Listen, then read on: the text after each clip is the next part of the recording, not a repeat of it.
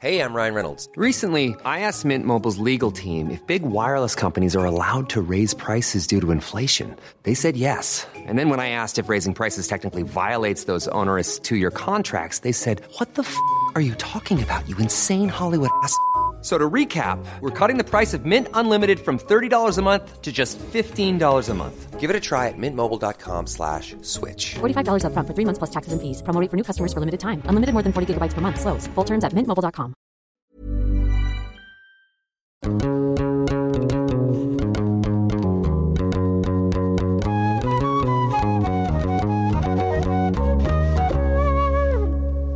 Hello, hello, my Habibis and Habibtis.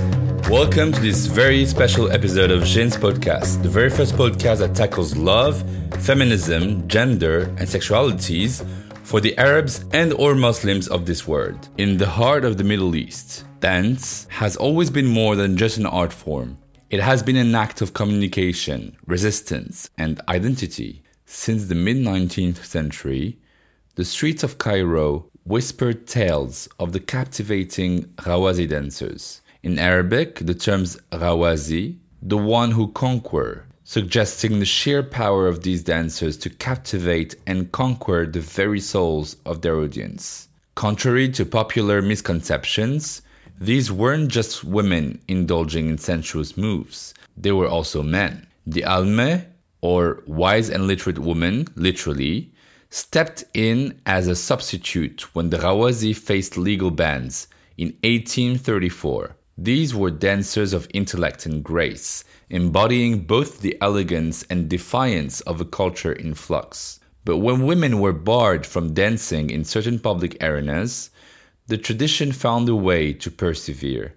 Enter the Khawal, a young man wearing feminine attire, taking center stage and keeping the spirit of the dance alive in public events, ranging from weddings to circumcisions. It echoes back to 18th century Turkey, where the Koshak dancers, young men draped in vibrant outfits, filled the air with music, dance, and acrobatics, often blurring the gender lines with their attire and makeup. The dance was never just about the movement, it was about questioning norms, challenging social expectations, and embracing one's true self. In the realm of gender studies, few voices resonate as profoundly as Judith Butler's. Her groundbreaking concept of performativity suggests that gender isn't something we are, but rather something we do repeatedly through our actions and expressions. It's a continuous performance. So when we examine the intricate dance of Arab queer folks, this theory takes on a vivid form. Their artistic expressions, interwoven with both masculine and feminine threads, present a tapestry of gender fluidity that challenges the rigid dichotomies of male and female. In their dance, we witness not just the harmony of two gendered words, but also a declaration. Gender, like art, isn't fixed or static.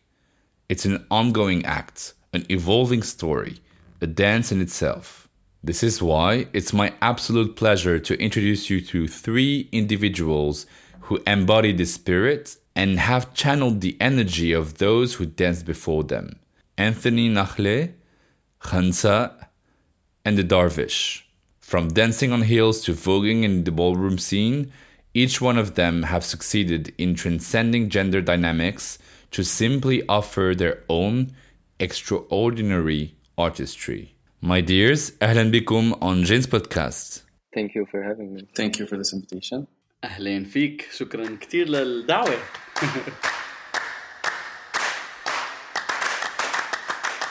So Khansa, the first thing I have to say about you is that you're mesmerizing. You have this hypnotic aura around you that makes you shine in the darkness.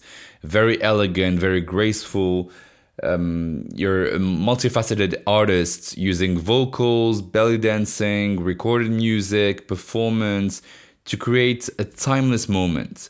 What's your art about? Just to clarify, as as um, singer, songwriter, dancer, choreographer, and music producer, I use all these mediums to um, to basically put out a work that's kind of a reflection of what my the ultimate universe I want to live in looks like, and uh, it's basically I created this connection with with all these mediums to be able to build this world that uh, I feel safe in, and uh, a world that really I feel so free. I can get to do whatever I want. I get away with a lot of things, things I cannot express or or um, behaviors I cannot uh, go about uh, in real life uh, with whether family, friends, acquaintances, uh, society. I use all of this to create a universe that I invite people to take part in and get to see what it's what it's like um, what it looks like, what it feels like, um, listen to the things I have to say, look at my dancing, what the dancing has to say, and uh, it really comes from a feeling beyond anything else. You know, it's not like I'm trying to tell you something. It's just I'm inviting you to this world that just existed, and um, that I'm creating. And every single thing I learn in my life, every single thing I acquire as a skill, as a text, as a writing, as a as music, whatever it is, I have to put it in this world and turn it into something communicated with you as an audience, um, as a guest as well. Um, basically, uh, giving you a piece of, of the alternative persona that I like, that I feel good about, that I enjoy embodying. You named yourself after Al Khansa, who's a 7th century female poet, one of the most influential of the pre Islamic and early Islamic Arabian Peninsula. When you're performing, you're, you're often wearing delicate feminine outfits, makeup, high heels. So, why is it so important to break the stereotypes of classical and traditional Middle Eastern values regarding masculinity? To me it's like I, it's not my it wasn't my aim to sit down and break those stereotypes. It's like something that the media has analyzed. To me it was just focusing on what's real because to me it was it felt so real. It felt so real. It felt so powerful. Uh, it felt like it's something that we I, we were not allowed to do. Um, it, to me it's beyond just the heels and becoming a woman because i feel when you're in when you when i'm on stage i i can I can live that masculinity. I can live that feminine side of me. I can push it to different places. And and what I like about Al Khansa is because she was the queen of mourning, you know, and, and she was a feminist as well, and and uh, uh, she was constantly lamenting. And, and my work is you see that a lot in black. So this is religious reference as well because I come from a Shiite conservative community. Um, that this is our color basically, the, the um, and and our identity is based on mourning and and and like uh, shahada, you know, like the concept of sacrificing your life, martyr martyrdom, the concept of martyrdom is sacrifice your life for the uh, cause that you strongly believe in. And to me, it's all about the love and the affection and and and uh, the intimacy that that's something I strongly believe in. And there's you see that in, in, in, my outfit, you know, where I become that uh, softness and tenderness that the, the lover um, to, to get closer to the lover I, am targeting or the person I'm talking to. Um, at the same time, you know, just I feel so dominant and powerful and and and and uh, present that that my body shifts all of a sudden. You know, and everything that I've, I've, i know just comes there to, to, to play its role, you know, be it the belly dancing, be it the voice, whatever it takes so that I can really morph into that being that's that into that and and and, and really um, get as close as possible to the feeling that I, it's probably difficult to explain or express, so just turn into that, you know, and hence the black and, and the, the, the different attires, you know, there's so much that's going on there and it's all, uh, it has, it all has a purpose and it all com- comes from that place. Yeah, it seems like drag queens and kings perform gender to exaggerate the features of the masculine or the feminine, but it feels like you want to perform gender by mixing them together perfectly. It's from a different dimension. It's like from a dimension, and it's like it feels to me it's more powerful than just uh, a man and a woman. It's in, in between. It's something that's where everything is possible, where you're literally in direct contact with your power, inner inner identity. You know, the real you, the you that you've uh, been pushed away from, the you that you've been distracted away from. You've been so that you kind of get back to what am I, what, what I was, what was I supposed to be? What was I supposed to look like? What was I supposed to be? You know, because we always say this thing like I feel from inside, like I'm, I'm like this person. I feel from inside. I feel, I feel.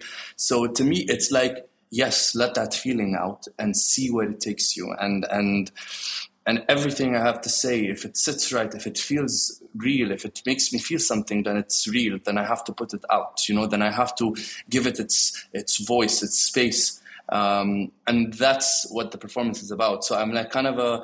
To me, it's not that I want to become different genders. It's to me, it's basically putting out my real identity, my real gender, giving it a voice, giving it a, a platform to to to exist, and that's what Khansa is about.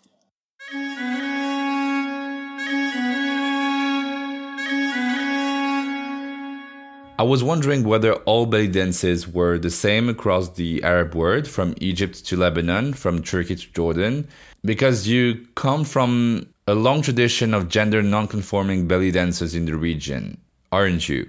You have the Zenne and the Koshak in Turkey, the Khawal in Egypt, this form of dance, uh, it's uh, basically dance of existence. You know, we're talking about uh, beyond just the woman, the, the, the, female body, beyond just the male body. It's cha- it's literally a preparation, um, a ritual, transform that that that's supposed to channel this divine energy that just embodies this body and, and becomes part of it, and it makes you feel all the, those feelings. You know, we're talking about it's like the if the man do does belly dance, it's like they, they're giving birth. You know, uh, it was used as a form of uh, giving birth as well, a dance for the uh, uh, gods to to uh, um, so that uh, it to encourage fertility and and to uh, to give life. I mean, now it took so many different forms, and it's like it's it's very mainly cabaret oriented very fascinating. You know, I went to Egypt. I, I, attended the festival there, and I was just. It was the first time I see the culture. You know, the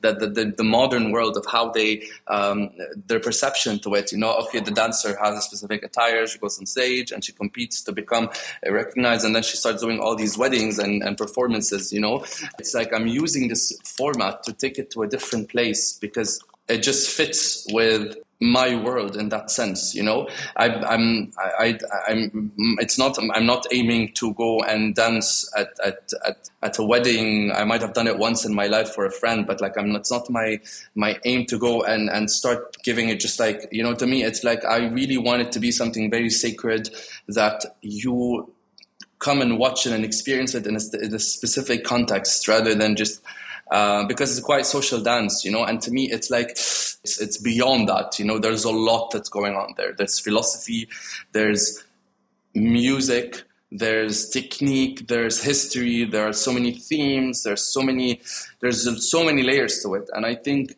um, you really need to go through all of that so that you truly understand. When I say I cannot just go up and do this for you without me going and, and sitting down with myself, understanding what I need to uh, provide you with so that I can stand and give you that performance that you're asking for. You know what I mean?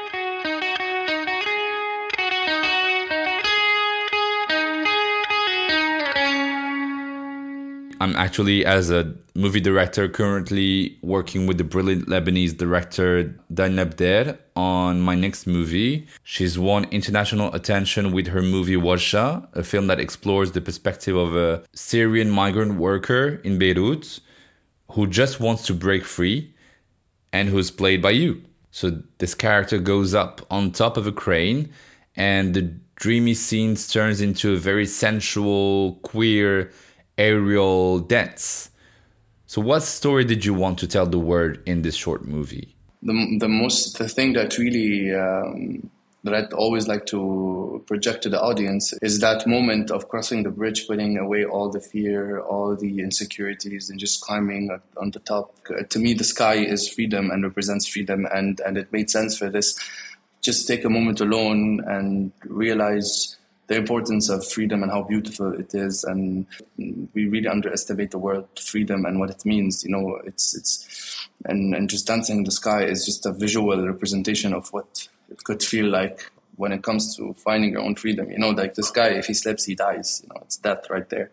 But then he couldn't care less. He was just freedom made him look the most beautiful creature in the world, and and that was the most important part of it. And and and actually, it was a turning point for me that film because when I actually cli- cli- climbed all the way up to Ukraine, and and when I did this performance, it was it made sense to me. You know, like what I it makes a lot of sense to me. What I felt there, I I of course, like again, it's it's. I think I think a lot of people who've seen the film felt it, and that's why the film did a good job in that sense. Yeah, and also your character prays at the end, alone in the clouds, after the muezzin call to prayer. So why is it so important to remember that queer people can be spiritual or religious? Spirituality and religion, I, I find them very like prayer is a form of dance. You know, he was still dancing. His dance was not over. It's just it was it, it, had a different purpose, because dance is a prayer, is is a spiritual moment as well. So I didn't.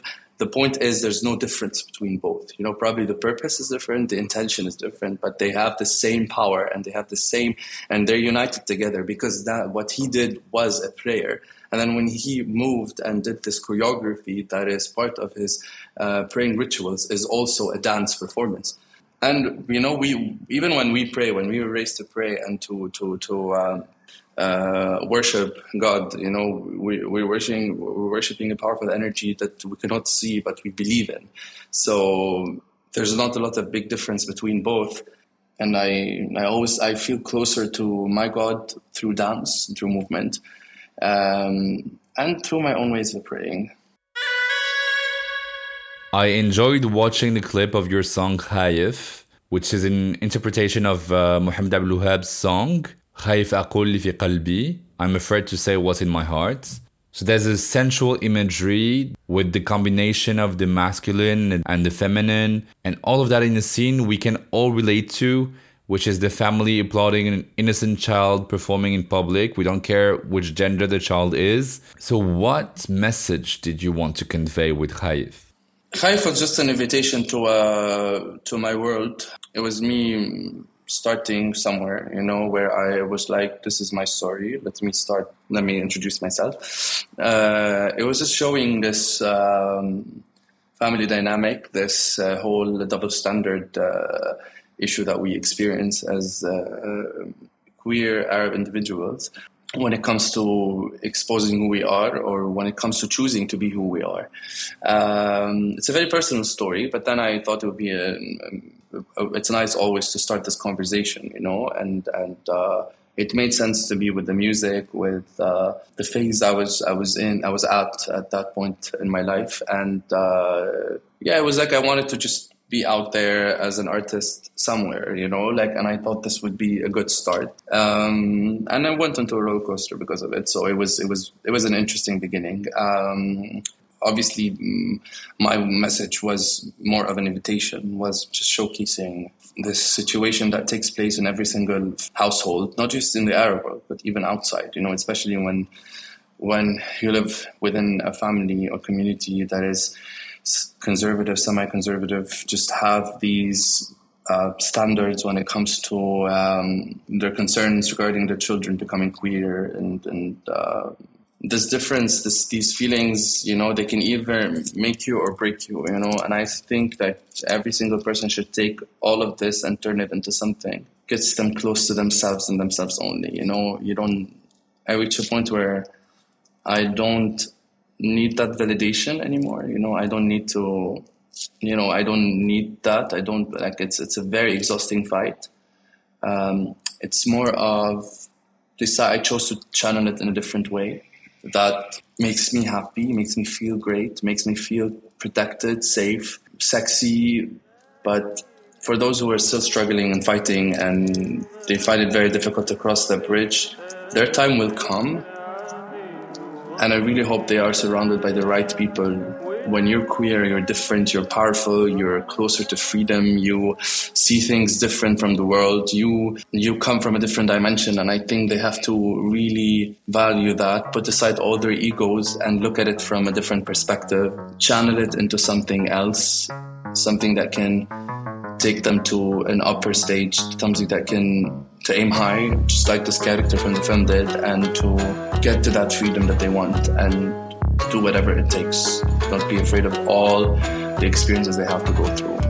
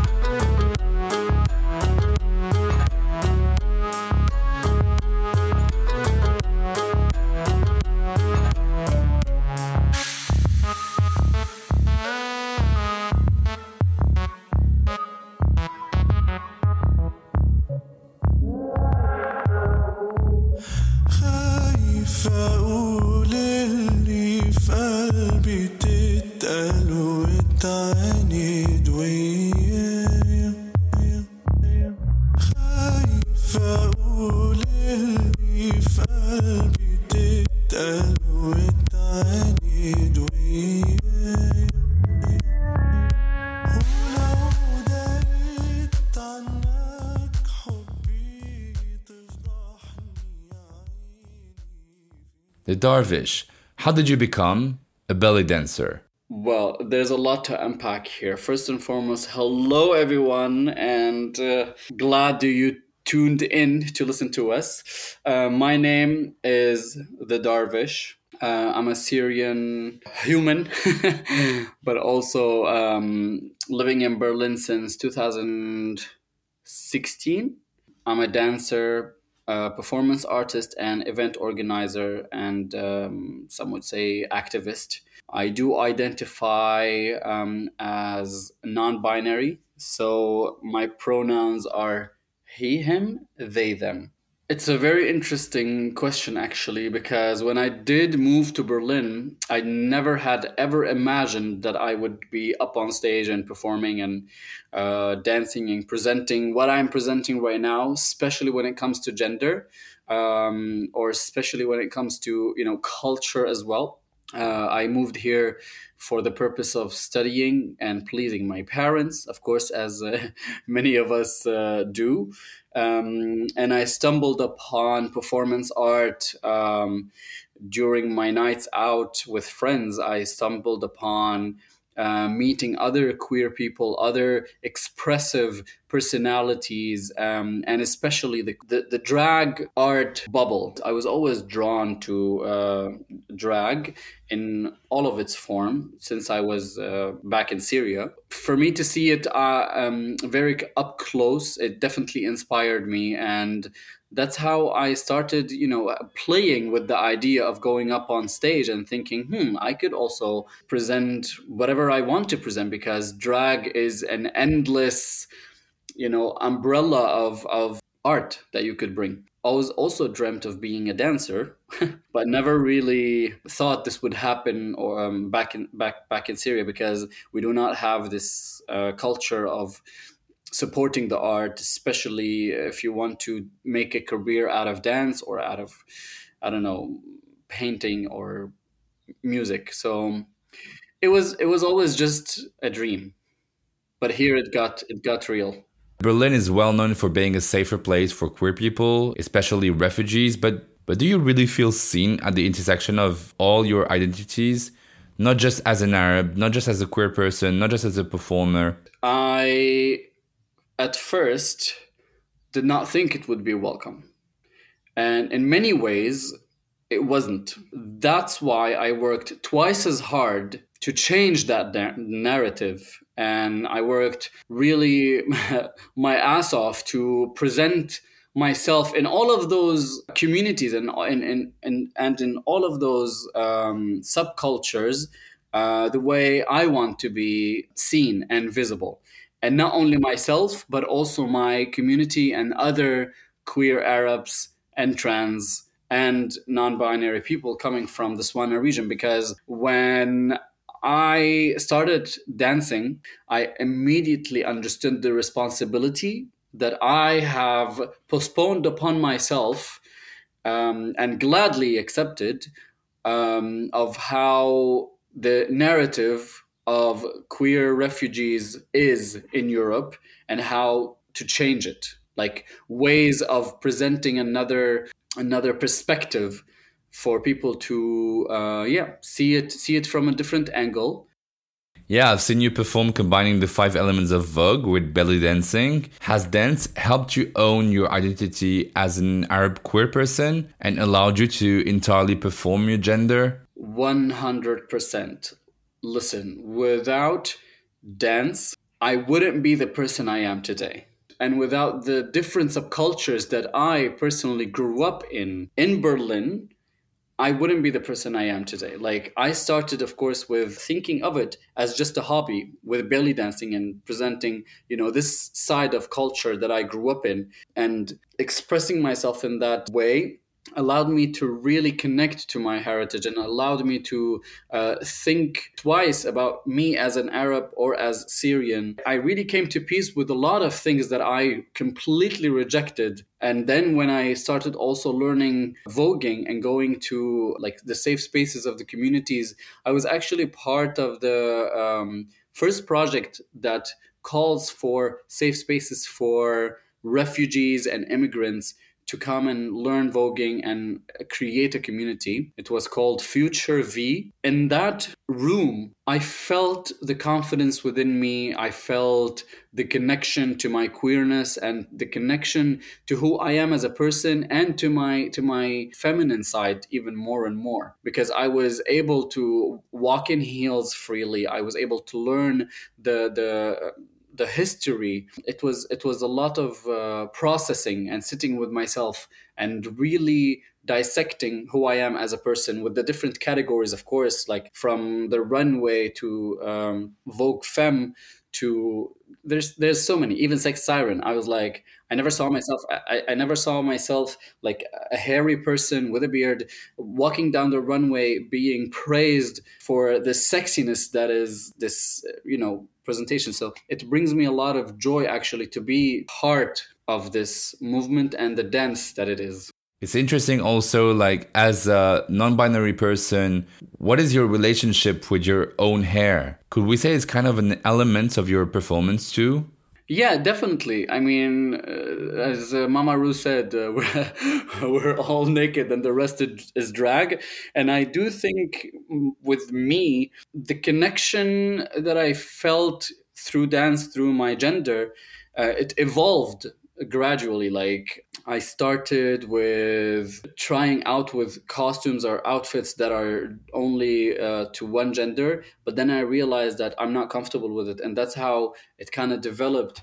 I absolutely love my appearance and and who i am as a person and i learned also that it's not necessarily one or the other. I'm not either or uh, a male or a female. I have both sides and I have nurtured both sides, the femininity and the masculinity within me.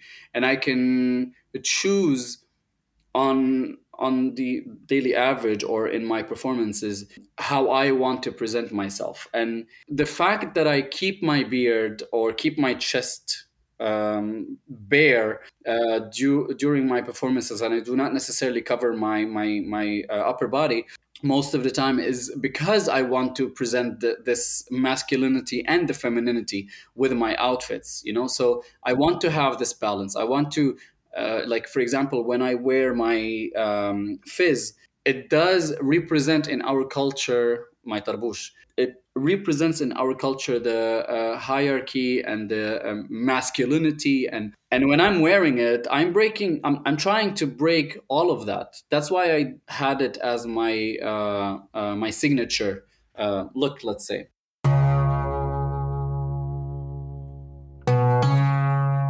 You go by the name the Darvish, which is obviously reference to uh, Sufi dancers. You perform with an outfit that is very typical and traditional of your Arab culture with the fez, the tarbush. Sometimes between two gracious moves, you break into a zaghrouta or ululation. Actually, can you make one real quick so that people hear what it is?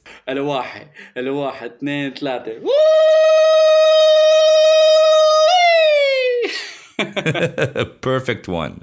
So, do you think art, dance, fashion, and body movements can redefine queerness outside of the Western canvas. It's literally it's it's really that it's the embodiment of these two energies that I uh, hold within myself. You know that's why I say representing not only um, the feminine or the masculine, but also combining those two.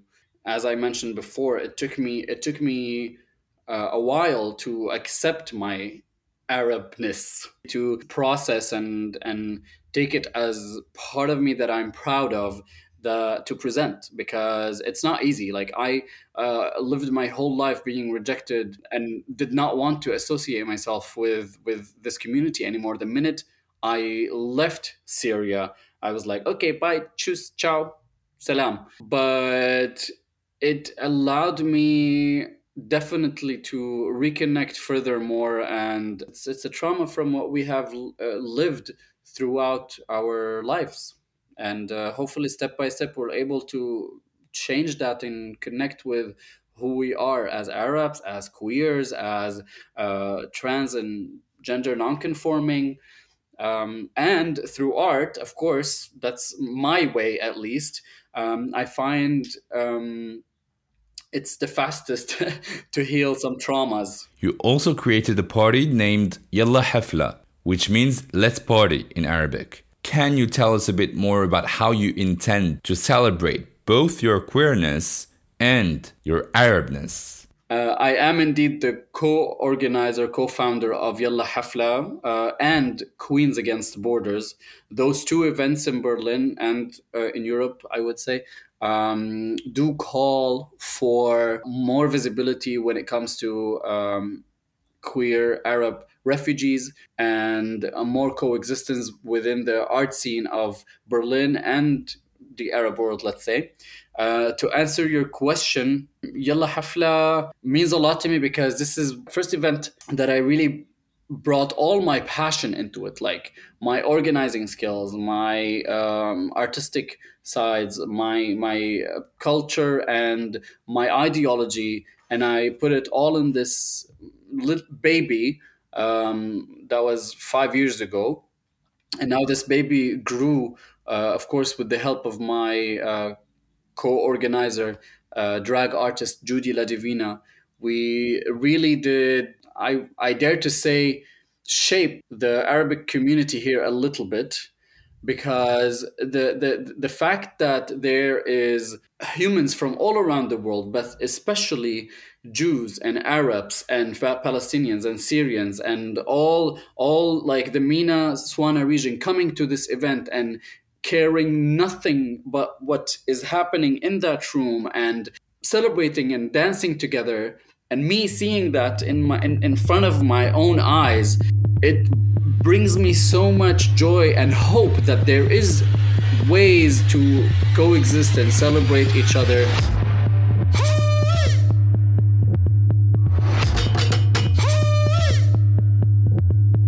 This is who i am. This is what i do am. I'm the living proof. This is who I am. This is what I do. This is who I am. Who the fuck are you? Anthony, you're a young dancer from Lebanon. You dance classical and contemporary, but also in heels. You challenged gender norms by dancing in heels, which is not only original, but also quite dangerous in a society where heels are not for boys. It's funny because it was Yanis Marshall, a French gay guy with Arab heritage, who popularized this dance for men in the world. So, why is it so important to dance in heels as a man? To begin with, it's important for me to dance in general, with or without heels. Wearing heels at first, or when I started to train in heels with uh, Yanis Marshall. I didn't know or I didn't quite realize the message behind the whole dancing in heels as a Lebanese guy, so on and so on. So I was just doing it because it was feeling good and it was something I I always dreamt of doing actually. But um, slowly, when I started to see the reaction from my friends in Lebanon and the dancers around in the Middle East and so on, it was um, then I slowly started to realize the the image that I needed to hold up for a certain moment because of my background. And for me it's totally normal. It doesn't say so much. Um, but i guess i could totally understand how how big of a deal it could be like to some. I again like not stress about the message behind it. I just go with how it feels at the moment right now. Like i totally feel like it sits well in my body and i feel how it and i like how it makes me feel so i go for it. I discovered new ways to to know my body and to like acknowledge how it works or where it needs to be positioned and so on. And this was interesting to go on on wearing the heels. When i started uh, wearing heels or practicing in high heels it totally went in this sense like sensual sexual um, touchy da da da so on and so on. Um, and then when I slowly transitioned into my contemporary training with Beirut Contemporary Ballet and to create, so then when I put my high heels on, my attempt to dance and to move was some might call it sensual, but for me it was just a different type of thinking of just like maybe just moving around space. It didn't, or some might perceive it as sexual, but for me it switched. At the beginning it was that, but then it it went more into shapes, using the space, using the forms, so on and so on. Has dance been a shelter for you and a means of expressing your multiple identities? At some point, for me, life got very confusing or still gets confusing at certain points and certain situations. And for me, I found dancing is my way out of confusion or of this confusion. But uh, most of the times, I think this creation also comes from calmness and from from a good mental space. It doesn't necessarily have to be uh, traumatic or coming out of this confusion and so on. But these are just inputs that we are receiving. But mainly, it also come the creation comes from being calm Do you think dance and queerness are intrinsically linked? I would like to believe that there is queerness in every creature. so then it reflects itself uh, through dance, but it's more available in dancing, I guess, because one is more exposed to fully experiencing one's emotions or whatever this person's feelings are like artists or dancers tend to experience that a little bit more deeply or a little bit more intensely. I think it's the only way for one to actually experience his own like um, his own skin. Do you manage to incorporate Arab dance movements, or more specifically, the influence of your Lebanese culture, into your choreography?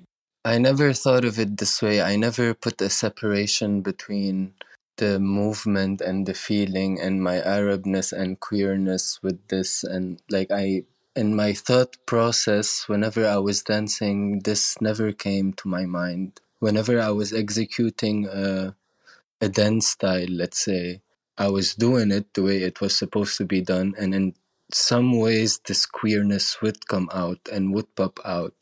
And I was um, pointed out by it. Like people were like, "Hey, you need to stop." Let's say doing um, like being um, queer and so on in this dance style, and then through your movement or within the range of motion that you're doing, this however you present or you showcase that movement, then it's a different story than if you need it to be a little bit more with the hip and a shoulder for it to look a little bit more sensual, then you go for it. But if not, then you're just doing the movement. It doesn't involve any queerness, any Arabness, any this, any that. It's just pure moving. Article 534 of the Lebanese Penal Code prohibits sexual relations contrary to the laws of nature, which means homosexual acts. But despite the daily violence against queer people, there's also an incredible nightlife with drag scenes and so on. Is there like a, a ballroom scene in Lebanon?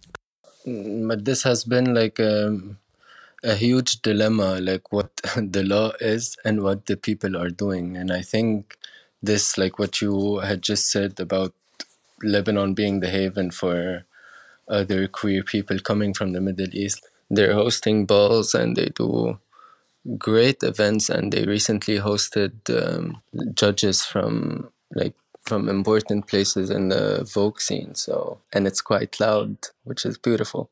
I think they are um, already doing it. Like I haven't been in Lebanon for almost two years and a half now, and I feel like in these two years and a half, the queer community has been pushing boundaries like no other, which is something amazing to see.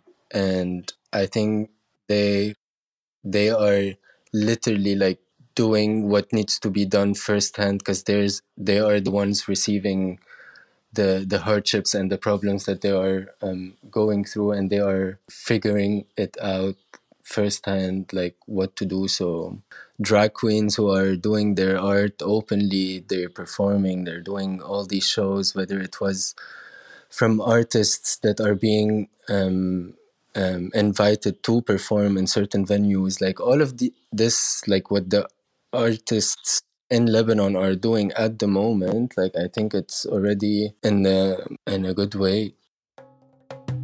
Okay, we will wrap this up, but first, in each episode of Jins, we deconstruct together a myth or a lie that I have been told or that I have often heard of. One day in a nightclub, there was a show of men dancing on heels, and I overheard a white guy watching this show who said to his friend, I mean, a real man dancing on high heels?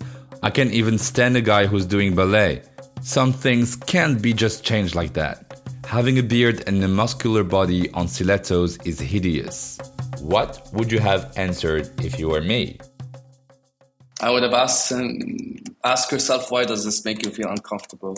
Why do you find this? You know, ask ask him questions because that's the best way of it. Because I knew for I know for a fact that he will not give me a single valid answer, which is going to tell me one thing that it's all bullshit and it all comes from a place of hate. All these amazing pirouette, like these these incredible athletes who do these massive pirouettes and land perfectly on the floor. You know, the, the, guy thinks it's easy to do that. He probably is not aware of that. But if he appreciation takes time, you know, and if he needs to take time, take time. But come to me and tell me that, I will ask him this question. I'll tell him why and what why why do you feel uncomfortable when you say that? I look at this person and I would say, what a pity it is to have a mind like yours because it's it's ridiculous honestly to even think that just just looking at someone else's appearance you would know their life and you would know uh, things. And uh, to me this closed mindedness which i escaped from uh, initially uh, does does irritate me. But again I always I always say that I'm living my own life and I'm the most happy when when I am presenting what I am for real. Therefore, this other person's opinion does not affect me and it just can stay with him. It's not hurting me. It's just hurting himself because he's not able to see the beauty. He's not able to see the the realness. He's not able to see. He does not want to see and does not want to, you know, comprehend that diversity and difference is what will bring us steps forward. And someone's mentality like that just brings us backwards. What a pity, Gar. What a pity. I would have smiled. I would have looked at him. I would have thought a little bit, and then probably I would walk away or laugh. like from where do you want me to start do i want to start this is the question then i ask myself if i was ever faced in situations like this and sometimes you pick your fights and sometimes you don't and um, you let them fight themselves habibis thanks a lot for this inspiring discussion Thank you for this, uh, Jamal. It's, it's been a lovely conversation. My pleasure. Thank Remember, you. Remember, be it on Spotify, Apple Podcasts, Amazon Music, Google Podcasts, or else, don't forget to subscribe to Jin's podcast account and to leave your questions and comments. Go subscribe to Jin's podcast on Instagram at J-I-N-S underscore podcast. Don't hesitate to share around every time you listen to an episode because you should always remember that someone, somewhere, somewhat needs a new light shed on Islam, gender identity, sexualities, Arab origins, or anything that can be prone to oppression. So please do your part and pass the word around.